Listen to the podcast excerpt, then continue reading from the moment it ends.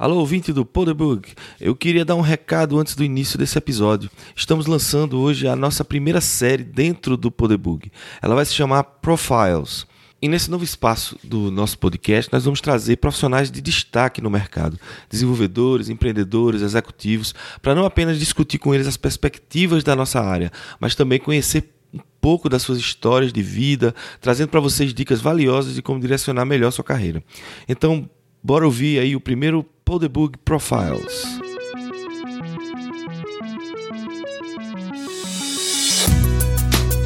Podebug.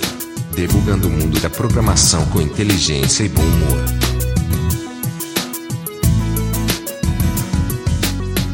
Bem-vindo ao Podebug. Meu nome é Vladimir César. Eu sou o Alexandre Menezes. Eu sou Luiz Borba. E eu sou Marcelo Oliveira Cabral. Então, pessoal, hoje nós temos aqui o Alexandre Menezes como convidado. Ele vai falar um pouco da da história dele. Conheço o Alexandre de, já de muito tempo. Ele é um empreendedor. Ele vai falar um pouco sobre, sobre ele, como é que ele começou na área informática e sobre a empresa que ele criou lá em Fortaleza, no Ceará. Então vai lá, Alexandre, conta para nós um pouquinho da sua história.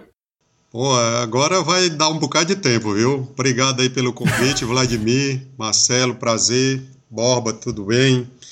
Bom, é, de fato a gente é, tinha uma carreira promissora numa multinacional, é, já estava mais ou menos projetada a crescer dentro dessa empresa, né? mas apareceu aquela oportunidade e dentro de mim tinha essa ideia de empreender desde antes de entrar nessa, nessa multinacional, né? E assim eu fiz. Saí. Quando foi isso? Em que ano foi isso? Isso aconteceu em 95. Então, estamos uhum. falando aí de 20 anos, né? É, saímos essa empresa que, que eu atuo, né, que eu dirijo, ela tem 19 anos, é, da qual a gente vai falar agora aqui, que é a evia.com.br. Nesses 19 anos a gente obviamente mudou, porque o próprio setor de tecnologia muda bastante, né?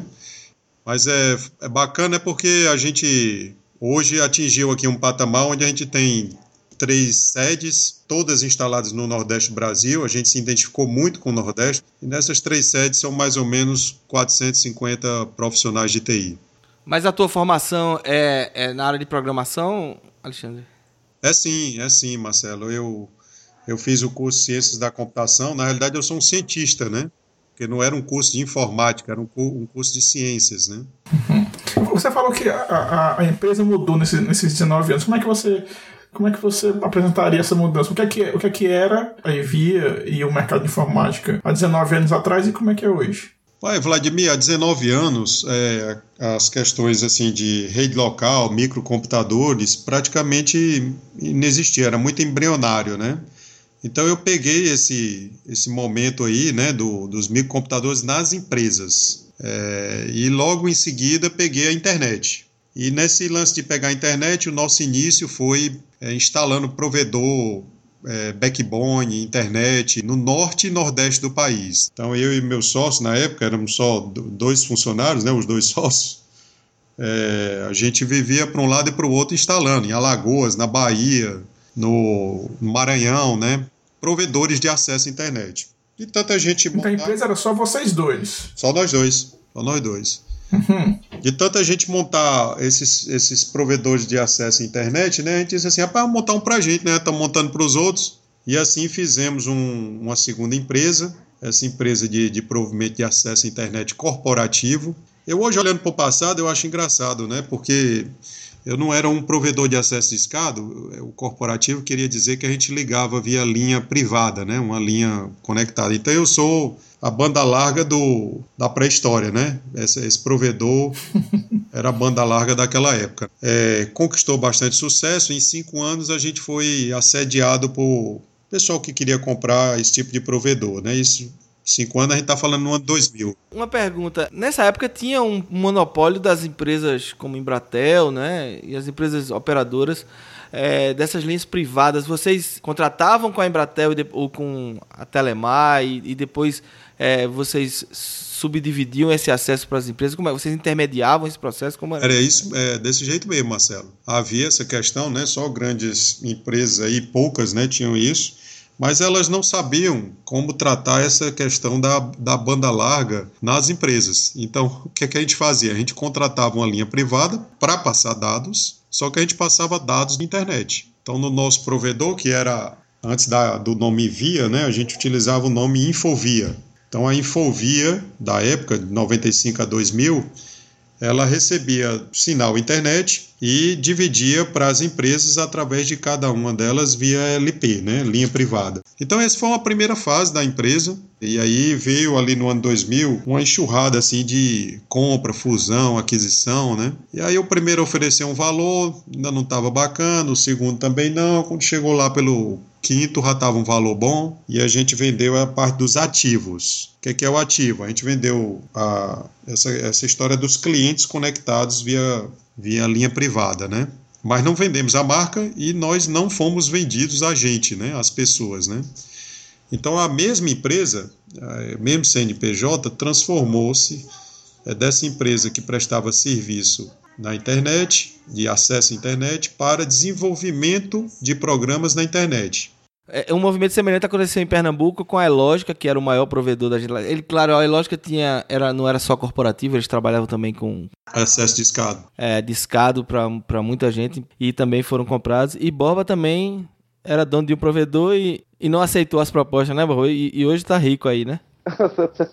tô rico não, tô muito pobre. O Borba é da Elógica? Não, não. Eu tinha uma BBS antes de chegar à internet e que era chique, era a maior BBS do Norte-Nordeste, né? Aí quando chegou a, a internet, é, a gente não, não, não tinha dinheiro para botar, logo aí a gente botou, depois de um tempo, aí virou o menor provedor internet do Recife. A gente saiu do maior BBS Norte-Nordeste para menor provedor internet. E aí se lascou. Entendi. perdeu, perdeu o bonde. Entendi. Mas continue aí, Alexandre, sua história. Então, assim, esse foi talvez aí a segunda fase, né? Porque a primeira a gente só fazia os, os trabalhos de serviço, o segundo a gente conseguiu o cliente, conseguimos 2 mil é, desse, desses acessos corporativos, né? Mantemos o CNPJ, a empresa transformou em desenvolvimento. Então, de 2000, a gente começou a montar um grupo, de 5 pessoas foi para 12, de 12 foi para 30, de 30 foi para 50. É, a gente também cresceu em termos geográficos. Já em 2002 foi uma época que o, Brasil teve um câmbio bem desfavorável, parecido com o que está acontecendo agora, né? Foi ali a eleição ali do, do, primeiro governo do Lula, né? Aí o dólar chegou a 3 e tal, parecido com agora, o, o, euro a 4. E eu e meu sócio, a gente já com esse contingente de pessoas, disse, rapaz, vamos desbravar outras, outras, outras geografias, né? Pensamos em Bahia, que era um estado mais é, maior aqui do Nordeste, um pouco mais distante do Ceará. Aí pensamos em São Paulo, e na época tinha um voo direto para Portugal, Lisboa, né? É, aí a gente disse: não, vamos lá para Portugal. Então, em vez de abrir lá em São Paulo, a gente abriu um escritório em Portugal, tentamos alguns negócios. Isso aí, ano 2002, 2003, ficamos até 2005. Esse meu sócio, inclusive, chegou a morar lá em Portugal. É, a gente fez bons negócios, realmente essa história do, do câmbio euro muito favorável capitalizou a gente bastante, né? Fiz grandes amigos, isso é uma coisa interessante anotar, que todo negócio que a gente fez, a gente mantém a amizade com as pessoas até hoje, né? Mas deixa eu entender, é, vocês nesse período, vocês tinham produtos de software que vocês é, licenciavam lá em Portugal ou vocês faziam é, outsourcing de desenvolvimento e, e, e, ele era um representante para vocês conseguirem negócios de desenvolvimento é, terceirizado? Boa pergunta, Marcelo. Se vocês me deixarem falar, eu falo só a minha ótica, né? Mas é importante isso aí porque é, vale esclarecer aí para os ouvintes, né, como é que é uma questão de internacionalização, né? Aqui no Brasil, a gente já tinha um nome, uma marca muito famosa, né? Todo mundo queria ou sabia da seriedade da gente, então bastava a gente chegar e dizer, não, vamos fazer um desenvolvimento de software sob encomenda. Mas lá em Portugal, que ninguém conhecia a gente, né? Não funcionava assim. Não funcionou e a gente realmente, para o mercado de lá, criamos produtos. Então a gente trabalhou na época na identificação de nicho de mercado e foi uma época que o, o mundo do aparelho celular, das operadoras de celular lá no Portugal, Espanha, na Europa, estava muito quente, muito aquecido, né? Então a gente identificou a Vodafone, a PT, né, a Portugal Telecom, e aí vimos que eles estavam precisando de um, um software específico que monitorava se estava no ar ou não estava no ar, né? Então, criamos um produtinho, na época demos nome, né? Cyclops. E foi com Cyclops, foi com Content e foi com um outro produto chamado Host Web Access que a gente atuou naquela, naqueles dois países, né? Portugal e Espanha. Mas o desenvolvimento era feito no Brasil? Você, ou vocês chegaram a montar time? Porque vocês tinham um escritório lá, mas era só comercial? Ou vocês contrataram desenvolvedores portugueses? escritório só comercial. Só comercial lá e o desenvolvimento era todo aqui, brasileiro. Então vocês estavam é, gerando emprego em Fortaleza e captando a grana lá do, da Europa. Exatamente assim. É óbvio que para depois de um, de um porte, depois de um tamanho, precisa de uma pessoa local fazendo face a face, né? E isso aconteceu também nesse, uhum. nesse momento, né? Então nós estamos falando agora aí desse período, 2002 até 2006, de internacionalização. Nesse, nesse período aí a gente ganhou, quer dizer, a gente não só foi lá buscar é, faturamento, né? A gente também foi buscar ideias, né? E aí lá a gente aprendeu muita coisa, por exemplo, melhoramos a gestão da empresa porque fomos convidados para ir lá em Bilbao, na Espanha, né, ver um produto novo de gestão, na época assim, início, né, do Balance Scorecard. Aí trouxemos isso para a nossa própria gestão aqui, é, trouxemos também o conceito das certificações, então ISO 9001, é, nós somos aí a, talvez uma das primeiras empresas de software aqui do, do Brasil, do Nordeste, seguramente, do Brasil, ali num grupo das primeiras, né? Então, depois desse período de internacionalização, que a gente mantinha faturamento no Brasil, mas também tinha um pé fora, né? Aí vem um outro momento, cenário econômico também, né? Onde o Brasil começou aquela punjança, aí no, nos anos 2009, 2010. Então, o mercado interno de consumo brasileiro cresceu muito, enquanto que no exterior houve uma, aquela crise econômica ali de 2008 vocês devem lembrar. Exato. Então, assim, é, Portugal e Espanha começando a ir para as cucuias, né? E o Brasil bombando. Então a gente surfou muito nisso aí. É, e aliás, eu acho que já é hora de falar na, na conjuntura atual do portfólio da IVIA, né? A gente faz quatro coisas: serviços de software, que é o, o que comumente o pessoal chama fábrica de software, onde a gente entrega para o cliente um software encomendado. Então a gente tem um segundo produto, um segundo é, oferta nesse portfólio, que é o serviços profissionais. É aquele onde o cliente ele não sabe o software que ele quer, mas sabe que uma equipe de 12 pessoas, sendo um gerente de projeto, desenvolvedores, produz o que ele está querendo. Né? Então a gente entrega o time, é o outsourcing. A gente tem um terceiro, terceira oferta, também é muito ligado às duas anteriores, né? que são os serviços de business intelligence esse é mais recente. E a gente tem uma quarta área que a gente pratica já há uns, uma dúzia de anos, né, que são serviços de inovação. Nessa quarta área, o, o cliente ele não sabe qual é o software, não sabe qual é o time, não sabe qual é a inteligência de negócio que ele está precisando, mas ele quer fazer uma inovação de ruptura. Né? E aí, via convênio mais ou menos com umas 16 universidades aqui no Brasil, e a gente subcontrata os pesquisadores para eles fazerem o P de pesquisa e a gente fazer o D de desenvolvimento. Então são esses quatro, são esses quatro coisas que a gente faz, né? Carreira técnica, porque a maioria dos nossos ouvintes é, é, gente que é desenvolvedor, que trabalha nessa área. Programador, engenheiro de software. Programador, engenheiro de software, desenvolvedor, então tem vários nomes agora, né? Uhum. Na minha época era só programador, agora é engenheiro de software, desenvolvedor, Arquiteto. developer. Tem... Sua época era garoto de programa, né? Não, aí é, garoto de programa é coisa do Vladimir aí, que disse que na faculdade tem essa história aí. Tinha não... essa história, garoto de programa, assim. Você, você quer renegar o seu passado. tá, mas vamos lá. Mas a questão que eu digo é, a carreira técnica, a maioria da gente que começa nessa área e, e que gosta de programar, não quer se desviar da carreira técnica. E às vezes as pessoas acabam esbarrando em salário, né? Porque ah, para crescer eu preciso entrar na área de gerência de projetos. Como é isso na Ivia? É, como é que vocês tratam carreira técnica, carreira gerencial? Como é que vocês evitam o princípio Dilbert, que eu acho que, não sei se vocês conhecem, mas é aquele que Uhum. É, aquele cartunista que, que é, disse que as pessoas nas empresas geralmente são, são promovidas quando elas não estão produzindo tecnicamente, elas são promovidas para um, um, cargo gerencial para a não atrapalharem a produção, né? Mas a minha pergunta para ficar mais clara é: como é que a Ivia trata isso, né, assim, internamente, essa carreira técnica? Tem um, um, caminho que o cara pode ser técnico e construir essa carreira sem ter que ir para a área de gerência de projetos ou gerência em geral? Rapaz, é, até nós estamos no ano 2015, cara. Não, não tem mais isso, não. Eu, pelo menos, não consigo ver isso, né? É, na IVIA e talvez assim, nas empresas mais próximas. A gente é, supervaloriza o técnico. Aliás, é, você está vendo que tanto os fundadores são, são técnicos, né? Eu só tenho seis pessoas da área administrativa. tudo é técnico, inclusive os consultores de venda. Então, o restante todinho é gente produtiva em relação a perfis, né, que é o que você está querendo abordar, né?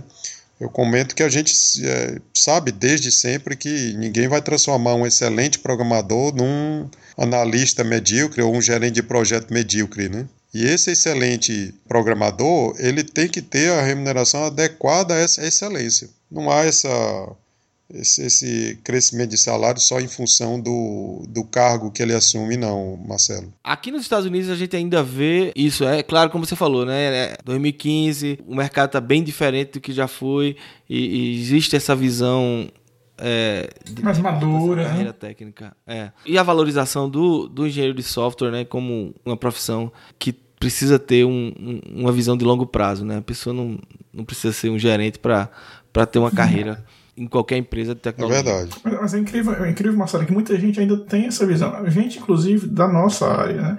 É, quando eu falo às pessoas é, o que eu faço, aí a pessoa, pô, mas tu ainda, tu ainda é programador? Mas eu disse, mas eu vou ser para o resto da minha vida, eu não quero fazer outra coisa. Eu não quero ser gerente, né? Eu quero fazer isso aqui, eu gosto de fazer isso daqui. Porque o comum, o, o, que era comum, pelo menos, era exatamente isso, né? É você ser programador por um tempo, e logo depois, ah, agora você, arquiteto e gerente de projeto, aí nunca mais escrever código na vida. Né? É, e nessa fase agora de crise né, no Brasil, eu tenho tido alguns amigos uh, que trabalhei há muito tempo que vieram me contactar porque estão sem emprego e que eram ótimos programadores, mas que passaram por esse processo aí, acabaram tornando-se gerente de projeto e não conseguem mais emprego como gerente de projeto.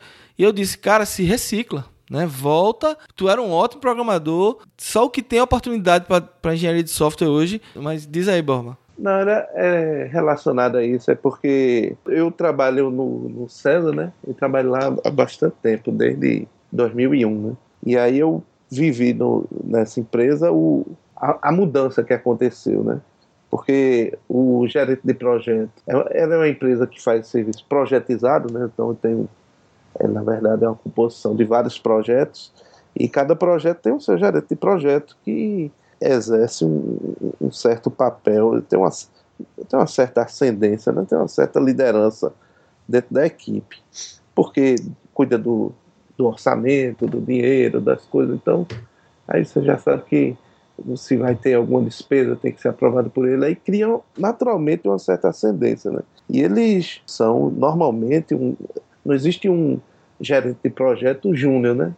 Em geral, você quer colocar ali pessoas que já têm uma certa vivência, já têm uma experiência daquele negócio, que é uma, uma função acessível. É, e ao longo do tempo, é, isso acontecia, né? O, você ia crescendo na carreira e chegava um ponto que você tomava a decisão. Bom, aqui eu não tenho mais para onde ir na carreira técnica. Se eu quiser ganhar mais, eu tinha que virar gerente de projeto. Aí virava aquele gerente de projeto medíocre, né? E aí dava tudo errado. Mas claro, isso, isso pelo menos lá no César também, a exemplo da Ivia, já é algo que mudou, né? E hoje você vê numa, numa composição de uma equipe que está fazendo projeto, de repente tem duas, três pessoas que fazem parte da equipe técnica que ganham mais de repente do que aquele gerente deles mesmo, entendeu? Isso é um cenário normal. Normal. É, eu, eu até comento, viu, Bobo, que eu queria fazer dois comentários nesse seu e, e voltar depois um pouquinho para o do Marcelo.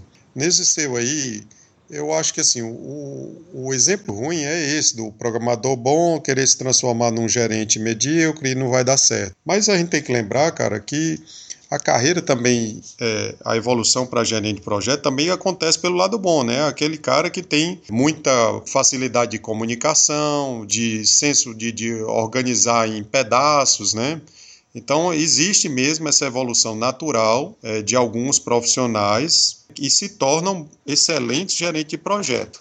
Inclusive, você bem pontuou aí que normalmente os gerentes de projetos são realmente aquelas pessoas que têm mais experiência, vivência. Então, tem o caso ruim e tem o caso bom.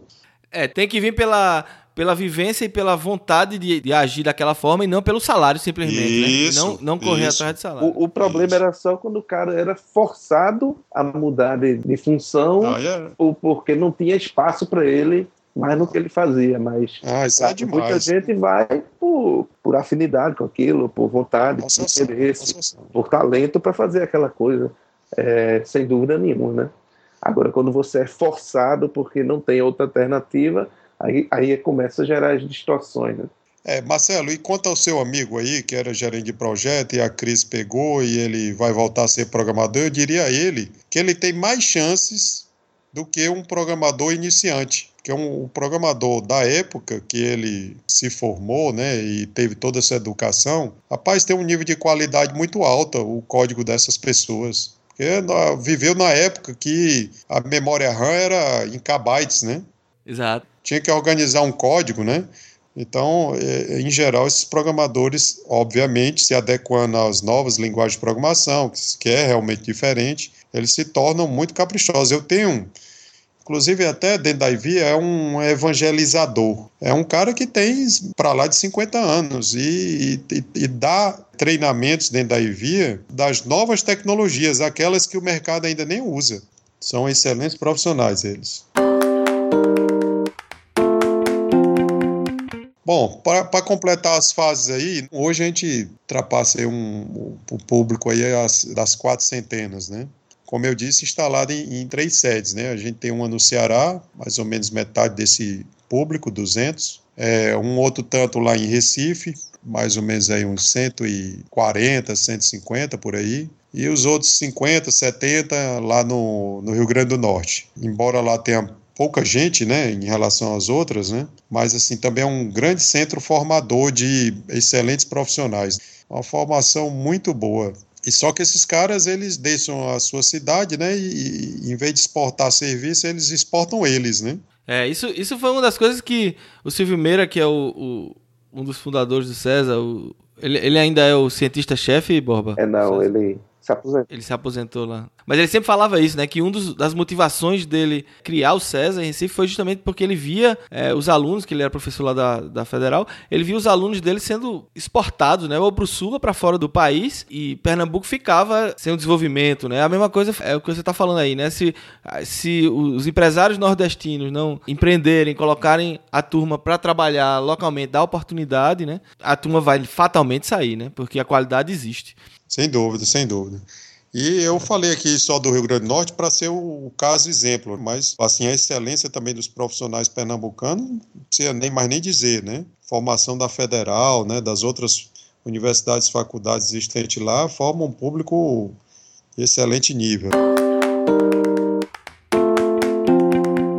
Você falou do dólar, né, lá da época do, da eleição de Lula, e hoje o dólar está alto de novo. Então, isso, na visão do mercado, é, é bom para quem exporta e ruim para quem importa. Como o potencial é, de desenvolvimento de software ele independe de logística, normalmente tem uma grande vantagem que independe de logística, seria um, um, bom momento, teoricamente, né? Eu não sei, eu queria perguntar para você. Esse é um bom momento, como é que tá, assim? Porque o profissional é pago em reais e os contratos são feitos em dólares. Como é que tá esse mercado de, de vocês conseguirem é, vender negócios aqui para os Estados Unidos, para a Europa? Como é que tá isso hoje? Rapaz, é, você acertou no alvo, é isso mesmo. O que está acontecendo agora é aquele bem movimento ali de 2002, 2005, né?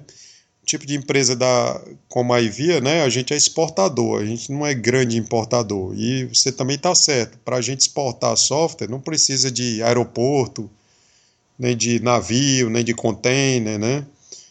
E é, realmente agora está num bom momento de exportar. A gente já tem uma presença. Dessa vez, a nossa presença é América do Norte porque a gente sempre manteve cliente no exterior, independente do, do, Por exemplo, teve um momento do real muito forte, quase não estava valendo a pena a gente fazer para o exterior, mas a gente sempre se manteve para não ficar essa desassistindo o cliente de lá. Mas agora é a hora de é, colher isso que foi plantado, né? A gente tem clientes em Porto Rico, temos clientes na Flórida, é, fizemos alguma coisa na Inglaterra. É, então são, agora é um bom momento de é, aumentar esses serviços. Exato, eu acho que é um momento para o país, né? Assim, o, país precisa que mais e mais empresas estejam é, captando esses negócios no, no exterior, aproveitar que, que a gente tem capital humano qualificado e, e, e, empresas que podem prestar esse serviço e, e, estamos competitivos, né? A gente nesse momento talvez esteja mais competitivo porque o real tem sofrido abalos não só do, da crise internacional, mas tem sofrido abalos internamente. Então, eu acho que é um, é um bom momento. Aliás, o que me leva a, uma curiosidade aqui para saber é, como é que a crise atual que a gente vive aqui está afetando os negócios. Isso já dá para sentir isso na, na, dificuldade de fazer negócios novos aqui no Brasil? Oh, é, assim, é o seguinte, é, o tipo de serviço que a gente executa, né, que é o desenvolvimento de software, não é um, não é um desenvolvimento de cinco dias. Não é tão curto prazo assim, né? Então a gente faz projetos a gente faz software que leva, às vezes, meses né, para ser produzido. Então, o que a gente está produzindo agora foi vendido ano passado. E o que a gente está vendendo agora vai ser desenvolvido até o ano que vem. Então, a gente não está sentindo, continuamos vendendo. A gente tem execução já para o ano 2016, né? E o que a gente queria era aproveitar essas, esses nichos, né? esses locais onde tem essa oportunidade maior. A gente acabou de falar agora da, da internacionalização, mas aqui também dentro do mercado interno é um, é um momento, vocês sabem, já virou quase um chavão, né? E em momento de crise, a empresa cliente, né, que precisa de TI, é, busca mais TI, né, para aumentar a eficiência. Porque se não tiver eficiência, é, é dinheiro indo para ralo, né? Então eles acabam é, procurando mais essas empresas de TI e, o, e, os bons técnicos de TI também têm mais oportunidade para esse tipo de situação. É, a gente está vivendo, a empresa que eu trabalho, que é a empresa que trabalha com a área de mineração, está sofrendo uma crise grande, porque todos os commodities no mundo estão é, em baixa, né? Ferro, cobre, tudo está em baixa. E o nosso cliente é, é a mineradora, estão demitindo e existe, né, obviamente, uma retração em serviços, em, em projetos. Mas sempre que acontece isso, o impacto na, na, empresa da gente que faz software para otimização das minas é sempre bem menor. Né? Claro, a gente vai sofrer impacto porque os orçamentos né, das empresas diminuem. Então a gente, obviamente, vai sentir o impacto, mas é sempre menor, justamente pelo que o Alexandre falou. Porque o nosso software aumenta a produtividade do cliente e é justamente o que ele precisa nesse momento de crise. Né? Então é, é, é sim é momento de arregaçar mangas e correr para vender. É. E você ainda falou num aspecto que é o seguinte: esse tipo de empresa que você comentou agora, ela é vertical. Ela está verticalizada em cima de um setor, mineração, né? A minha é horizontal. Então, assim, se o setor de mineração não está tão aquecido, ou o outro financeiro é. está, ou o outro uhum. de é, planos de saúde melhorou. Então, a, as empresas assim, é, é, horizontais, né, que trabalham em todos os setores, né, eles ainda têm esse outro é, facilidade, benefício, né, que é de diversificar. Diversificar. Coisa que eu acho que seria interessante o Alexandre falar, ele, ele já deu algum, algumas entradas nisso. É, ele falou como a Ivia mudou, né? Porque os negócios mudaram, né? Mas assim, durante esses 19 anos, a Ivia contratou e demitiu e contratou, foi substituindo seus funcionários. Né?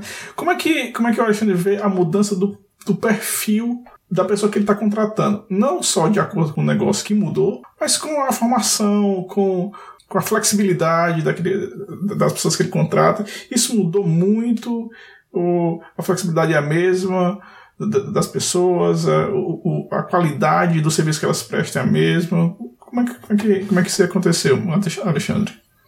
Rapaz, Vladimir, tudo mudou.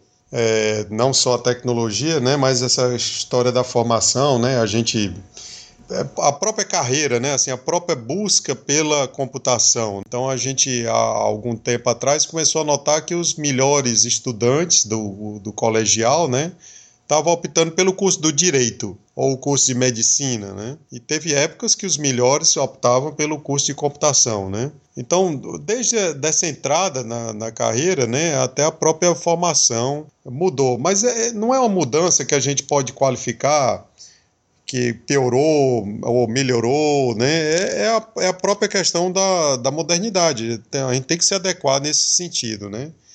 É, em qualquer tipo de profissão, você sabe que tem aqueles que são bons profissionais, os outros que não são tão bons, a gente tem que ajudar mais, né? Tem que fazer mais capacitação, né?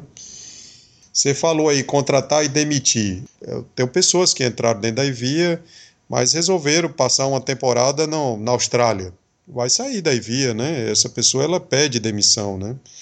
É, a gente não tem, como eu consigo perceber nas empresas do Sudeste, aquela rotatividade em cima de 50 reais de diferença, né? mercantilista. Não sei se isso é um particular aqui da região Nordeste, talvez sim, e também desse tratamento que a Ivia dá, né? onde a gente coloca não só o ambiente é, salarial como importante, né? mas também como é, essa questão da felicidade das pessoas. Mas olha, deixa eu dizer um movimento novo que está acontecendo agora, da formação de alunos secundaristas. A gente tem tido, assim, grata surpresa, Vladimir, em receber, por exemplo, é, alunos do, da escola pública de segundo grau, é, eles é, entrarem para a IVIA, obviamente dentro de um processo seletivo, né, que já qualifica os melhores, né, então, assim, antes a gente precisava daquelas pessoas já depois da formação da, da graduação, né, do ensino superior, e hoje não, hoje a gente está vendo jovens, assim, muito ligados, antenados com, com as tecnologias, já com a formação, assim, até mais precoce, viu? Uhum. Mas é, e é interessante isso. É, vocês dão qualificação para essas pessoas? Ou elas estão tendo é, alguma formação técnica na no curso secundário? Eles estão tendo formação técnica no curso secundário, Marcelo. É, vários vários estados aqui do Brasil, não sei se não é não é um movimento federal, é estadual. Eles têm é, cursos específicos de profissionalização dos jovens, né? Em um estado se chama jovem, no outro chama-se jovem digital, e aí dá uma, uma carga horária, 800 horas, mil, mil horas, e eles saem com aquele nível de é, algoritmo, né, lógica de programação interessantes, né, e passa para a empresa é, mais é, a, a facilidade de dar o caso real, né? E em cima do caso real eles fazerem o desenvolvimento da programação e se desenvolverem como profissionais, né? Muito interessante isso aí. É, esse é um fenômeno interessante mesmo. O César, ele toca um projeto do Oi Futuro, né? Que também tem disciplinas assim de fazer jogos e forma o pessoal do, do ensino médio em programação ou design. É um projeto bem interessante Aí aqui em Recife é na escola Cícero Dias e hoje o César tem várias pessoas que saíram de lá e hoje trabalham no César. Então assim, olha, as mudanças aconteceram, Vladimir. É, agora a gente tem esse pessoal também de idade é, menor e que também já estão no mercado de trabalho e são bons profissionais. A gente tem também, como eu exemplifiquei agora lá para o Marcelo, aquele profissional de acima de 50 anos é, se, se requalificando e sendo um excelente profissional, né? É, e, e, e, as próprias universidades também, que se mexeram bastante, né? Estão dando uma, uma, uma boa, um, um bom treinamento. O, o que a gente tem como desafio é mais aquela preocupação, assim, se a gente precisar de profissionais, vai faltar, né? Uhum. É, eu acho que é complicado hoje em dia é porque existe um leque muito maior. Quando a gente começou, assim, é, você ser autodidata era suficiente. Hoje em dia é complicado, porque tem muita é, muita opção, muita tecnologia, não só falando de linguagem, como a gente já teve um, um, episódio que a gente conversou sobre linguagem, mas áreas. Por isso que eu acho que as universidades têm mais dificuldade de formar um cara mais generalista. Eles tentam focar para que o cara consiga sair com alguma especialidade. Né? É.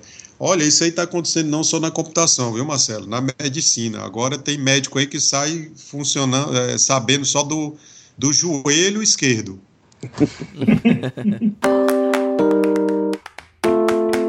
e outro, a outra pergunta que eu acho que tem muita gente que gostaria de fazer, Alexandre, é A gente falou do, do profissional que é contratado por uma empresa, pela Envia, no caso, e por um profissional mais velho que está trabalhando e tal. Mas e para aquelas pessoas que estão iniciando a carreira ou já estão há algum tempo de carreira e querem empreender. Eles querem, eles não querem seguir o caminho do, do emprego, eles querem, ter, eles querem ter a sua própria empresa e crescer. Quais são as dificuldades que se apresentam hoje para esse para a pessoa que tem esse perfil de empreendedor no Brasil?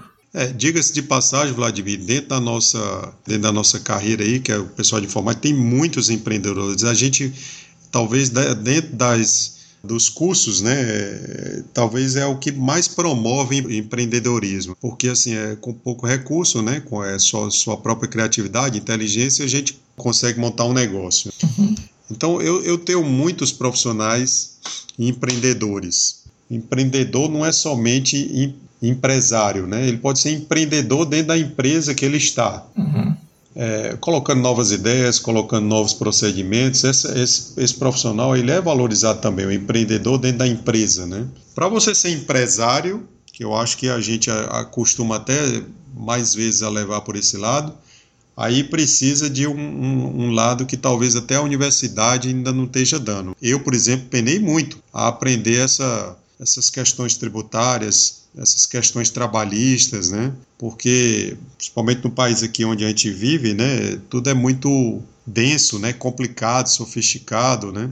A vida de empresário não é, não é bacana, não. É difícil. E crescer, assim, eu tive uma empresa também. É, eu acho que só o Vladimir aqui. Vladimir, tu foi empresário em algum momento da tua carreira, não? Graças a Deus, não. Sou empresário, é, sou empresário de mim mesmo. É, mas assim, eu tô falando de empresário assim, que você montou uma empresa fisicamente, teve que contratar gente, comprar móvel, comprar, né, montar estrutura, gerir o negócio.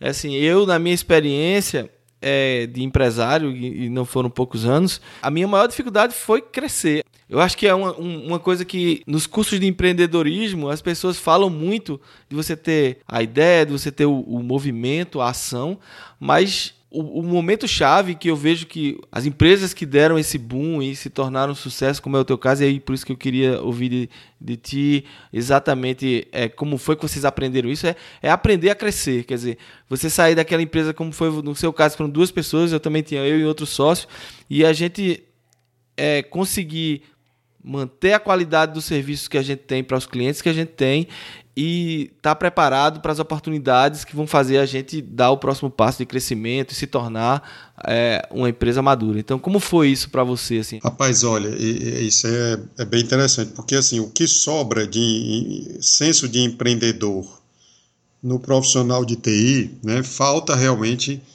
esse conhecimento administrativo de gestão, né? Como eu te disse, a gente sempre procurou aprender.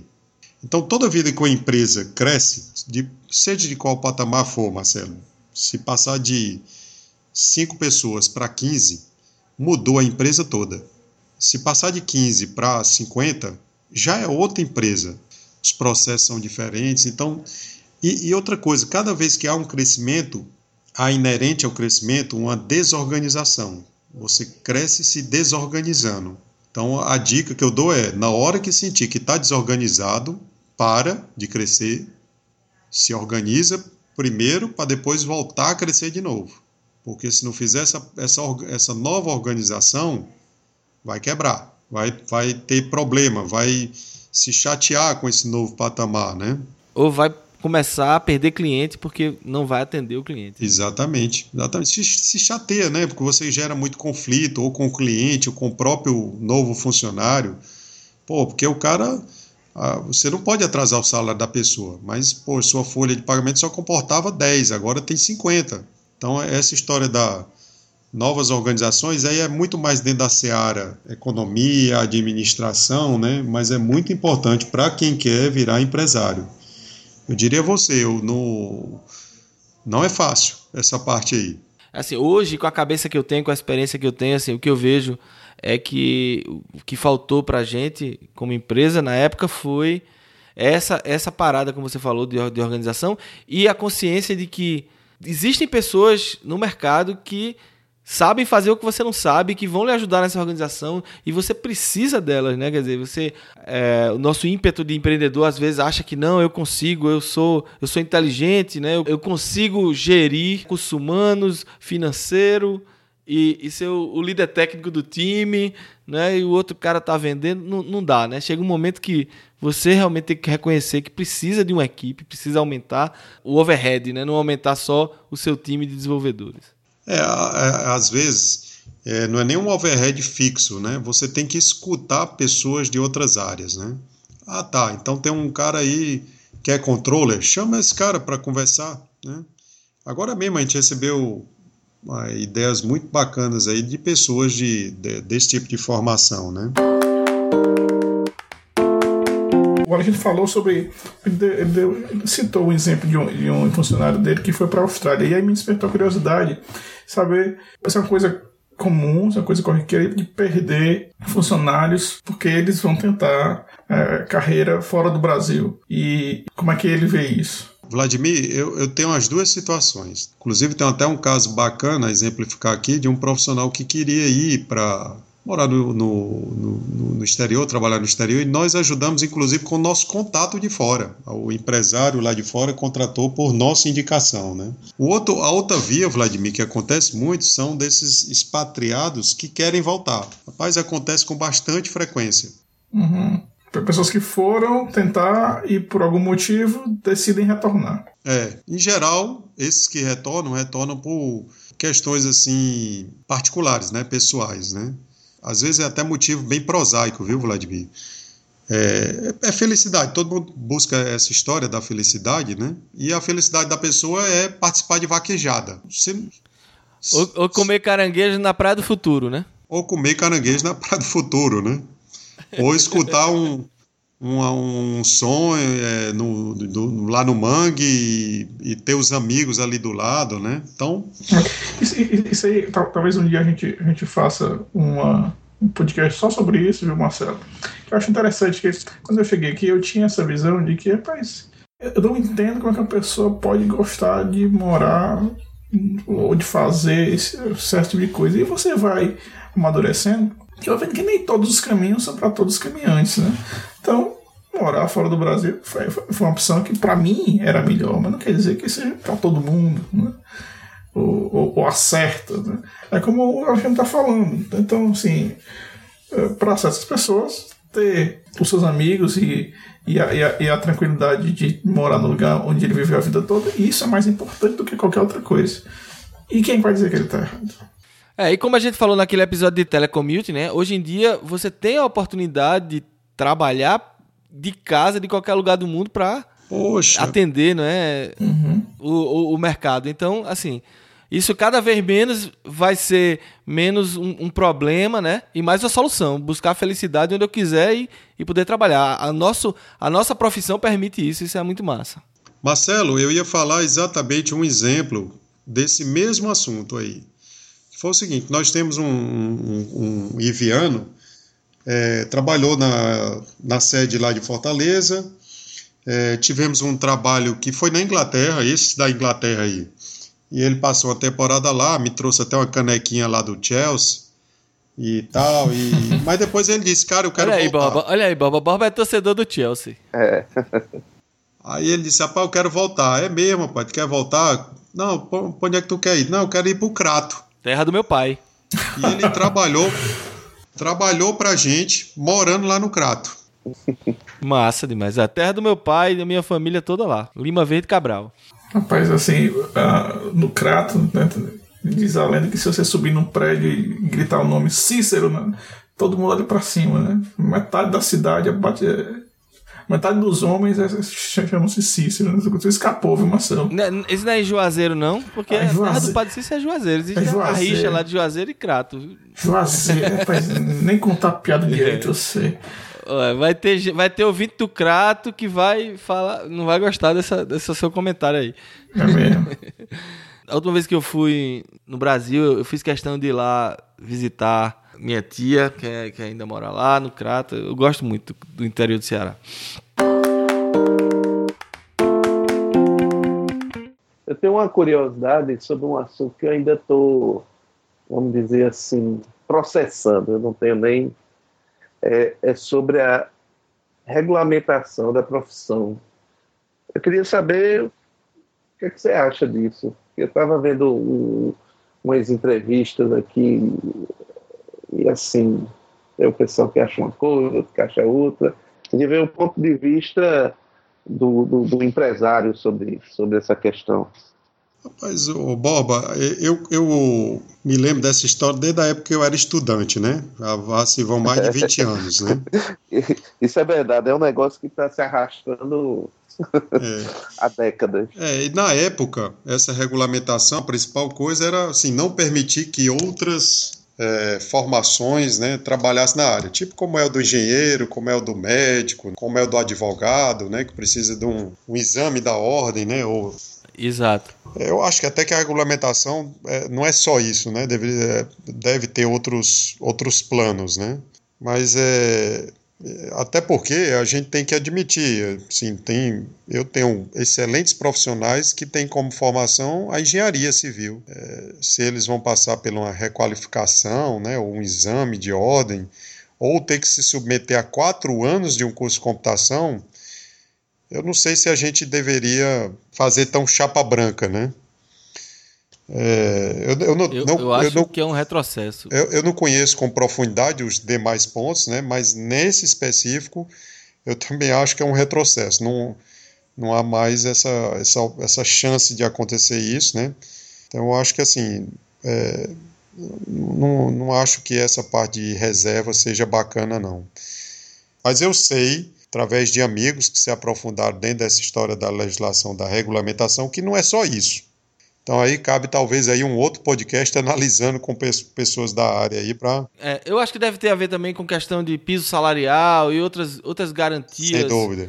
Né, que, por exemplo, o engenheiro tem. O engenheiro de software, hoje em dia existe a engenharia de software que o cara tem direito a tirar lá o CREA dele, mas o cara que fez ciência da computação, ou o cara que é um autodidata que é de outra formação, mas que é desenvolvedor, ele não, não tem a mesma, o mesmo tipo de direito. É, eu acho que isso vale até um, um podcast separado sobre isso. Ok.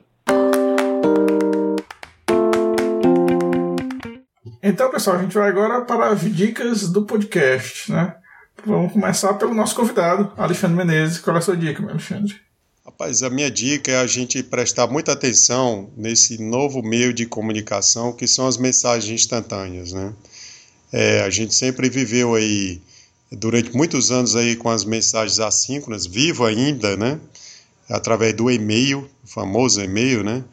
Mas a gente vê aí uma popularização crescente, né? O, o jovem, o meu filho, por exemplo, não, não usa e-mail, mas usa esses, essa parte de mensagem instantânea feito louco, né? É, então, assim, a gente tem que prestar muita atenção para isso. Eu tenho acompanhado aí algumas evoluções e um produto que eu estou achando muito bacana, dou como dica aí para as pessoas prestarem atenção nele, né, é o Slack, S-L-A-C-K, produtozinho interessante que promete, aí vamos ver se essa promessa se torna real, né, é modificar as interações né, dentro das empresas. Né? Uhum. O Slack é o que a gente usa para gerenciar aqui o nosso podcast. Toda a nossa comunicação do, do Podebug é feita pelo Slack. O Slack é uma ferramenta realmente que está em bastante voga uhum. E, e a gente usa aqui no podcast para marcar as, as gravações, discutir pauta. É, realmente é, é bem legal. Outra coisa, assim, é, eu estou usando, Marcelo, também para como forma de comunicação para outros grupos. Por exemplo, eu faço parte de grupos de desenvolvedores é, iOS e, e a, a, a, comunidade usa o Slack como forma de se comunicar. O Slack tem API e tem se integrado bastante agora, né? Tem um bocado de integração, né, Vladimir? Tu usa ele integrado? Eu uso ele integrado com o, com o Bitbucket. Né? É. É, e, e, integrado com a minha próxima dica, que eu não quero falar ainda dela, mas assim, minha próxima dica eu, eu uso também integrado com o Slack. E uma coisa que eu, eu tô começando a querer explorar no Slack são os bots, né? Você usar robôs para algumas, algumas tarefas, né? Gente, eu coloquei um robô, não sei se vocês viram lá no nosso, no nosso time. Eu vi. Mas ele não entrou em ação ainda, que tá, ele tá, segundo o desenvolvedor, ele está sendo construído, né? depois que você dá para ele a, a, chave da API, ele começa a construção do robô. Então, nas próximas semanas ele deve estar pronto e ele vai ser. Eu espero que ele seja útil para a gente para marcar certas tarefas. Né? Então, passar certas coisas que a gente criou uma, uma board no Trello para fazer e passar a fazer direto no Slack. Massa. Bacana. Então, Bacana. então essa parte de, de, de bots é muito interessante. Então emenda aí com tua dica, que tu disse que é integrada com o Slack. Pronto, é, a minha dica é o seguinte, é mais para desenvolvedores de, de aplicações iOS, né? É um site chamado LaunchKit, né? Ou launchkit.io. Então, launchkit.io. É um, um site onde você pode criar, bom, tem vários serviços. Um, você pode criar launch, uh, landing pages, que são aquelas páginas, de, uma página só, um site de uma página só, onde você vai mostrar o seu, o seu aplicativo que você criou e ele dá o link para a App Store. Né? É uma forma de você ter uma presença web da sua aplicação. E é muito fácil, né? Basicamente você dá o link do, da, da iTunes Store e ele constrói a página todinha para você. Tem, tem vários templates, você escolhe um que bate mais com a, com a sua ideia e ele vai construir. Além disso, ele tem um, um serviço de monitoramento das vendas da, da sua aplicação e um serviço de monitoramento dos reviews da sua aplicação. E isso aí eu uso integrado com o Slack. Então, quando alguém faz um review, eu, eu recebo direto no meu Slack. Né? Eu tenho um Slack só para as minhas aplicações, né? só para aplicações do, do, dos clientes. Então, qualquer review de uma aplicação do cliente ou, ou particular, uma que eu fiz, eu recebo direto no Slack via esse site, né, chamado launchkit.io. Bacana. É, é, muito legal. Assim, é, atualmente é, todos os serviços são, são gratuitos, né? Ele cria é, uns, uns, relatórios que eu ligo direto no Slack e tem um que eu acho muito interessante também, que é muito prático, chamado Screenshot Builder. Quando você cria uma aplicação, você tem que criar os screenshots dessa aplicação para colocar na App Store. Só que quando você abre a aplicação no iTunes, você vê aquele lá embaixo, né? São, são, são as fotos, as figuras da sua aplicação. E aquilo ali eu, eu criava manualmente para cada aplicação que eu fazia. Agora não, eu só, só dou, eu faço um screenshot da minha aplicação, jogo tudo para esse screenshot builder, coloco os textos e ele monta aquelas telas que depois eu importo numa ferramenta da própria Apple chamada iTunes Connect, que vai colocar, vai publicar essa aplicação na App Store. Então, assim, isso facilitou muito a minha vida. Né? E é gratuito. A minha dica aqui é uma dica que eu, que eu já eu dei um retweet no, na conta do, do Podebug lá no, no Twitter, de uma notícia do B9. É um documentário, chama Code Girl. É um documentário muito legal que incentiva é, as meninas a se tornarem programadoras. É um movimento que tem tomado muito força aqui nos Estados Unidos, mas na verdade no mundo todo, de as empresas incentivando as meninas a voltarem a se interessar. Por que voltarem? Porque tem uma estatística que ele diz no documentário que em 1984, 37% dos graduandos em ciência da computação eram mulheres. E atualmente esse percentual está 18% só. E dependendo da região, é até bem menos do que isso. Né? Mas assim, procurem. O nome do documentário de novo é Code Girl. Bob, aí qual é a sua dica? Bom, minha dica vai ser um podcast, Functional Geekery. Esse é um podcast que fala sobre linguagens funcionais. O, o host é Steven Proctor. Ele é um cara assim bem experiente, conhece bem do assunto e, e a cada episódio ele está entrevistando alguém que trabalha com linguagens funcionais, sempre trazendo é, coisas novas e tá bem interessante, assim, bem divertido mesmo. E até para fazer a conexão com a dica da semana passada, que eu falei sobre Elixir, né? Então fica aí a dica: Functional Geekery. Tô assinando agora. Então, pessoal, esse foi o nosso podcast de hoje. Espero que vocês tenham gostado. Queria agradecer muitíssimo a participação do Alexandre. Muito obrigado por ter vindo. Ter... Eu sei que são altas horas já aí já em Fortaleza e que você trabalha amanhã cedinho muito obrigado, Alexandre. Sei, sei que você reservou um tempo para se preparar para essa conversa. E eu espero que você volte outras vezes com, com a gente. Não, gente, obrigado aí pelo convite. Achei o formato interessante. É, foi super agradável, gente. Obrigado aí. Então é isso, pessoal. Ficamos aqui com mais um podcast. Espero que vocês tenham gostado. E até a próxima semana. Até mais. Tchau. Tchau, até a próxima semana. debugando os comentários. Olá pessoal, aqui é Luiz Borba. Vamos agora para a sessão de agradecimentos e leitura dos comentários. Primeiro eu queria agradecer a Rafael Romão, Bruno, desculpa Bruno, mas esse sobrenome aqui eu não vou nem me arriscar a dizer. Mas enfim, Rafael Romão, Bruno, Rafael Pimenta, Felipe Lucena, Antônio Filho, Pedro Gomes, Sérgio Cavalcante e Nicolas Takashi. Obrigado a vocês pelo apoio. Todos eles deixaram comentários elogiosos para o Podebug. Então, obrigado a vocês. No iTunes, é, a gente também teve dois reviews de Carlos Neandro e Rodrigo Araújo. Muito obrigado a vocês dois. Queria chamar a atenção como é importante para a gente ter esses reviews no, no iTunes, né? Porque quanto mais reviews a gente tiver, maior credibilidade e a gente vai subindo no ranking e fica mais fácil, mais acessível para novos ouvintes. Carlos Henrique também, muito obrigado, ele mandou um, um e-mail para a gente acrescentando links sobre o tema de segurança, né? Porque quando a gente falou sobre o 12 Factor App, é, não existe um dentro daquelas 12 dicas, embora algumas das recomendações passem por aspecto de segurança, não tem nenhuma dica mais direta sobre segurança. Então ele acrescenta mandando um link aqui com boas práticas de segurança. É, obrigado também a Miguel Lemos, que ele sugeriu um tema para gente, que é uma discussão sobre é, no desenvolvimento móvel de fazer uma app nativa ou híbrida Curiosamente, por coincidência, esse é vai ser o tema do próximo podcast que a gente vai gravar essa semana. Deve entrar no ar, eu não sei, nas próximas duas ou três semanas. Então, Miguel Lemos tem uma dúvida a esse respeito e nós vamos endereçar ela nesse programa. E aí eu peço a Miguel que segure só um pouquinho que a gente vai discutir sobre, sobre esse tema nas, próximos, nas próximas semanas.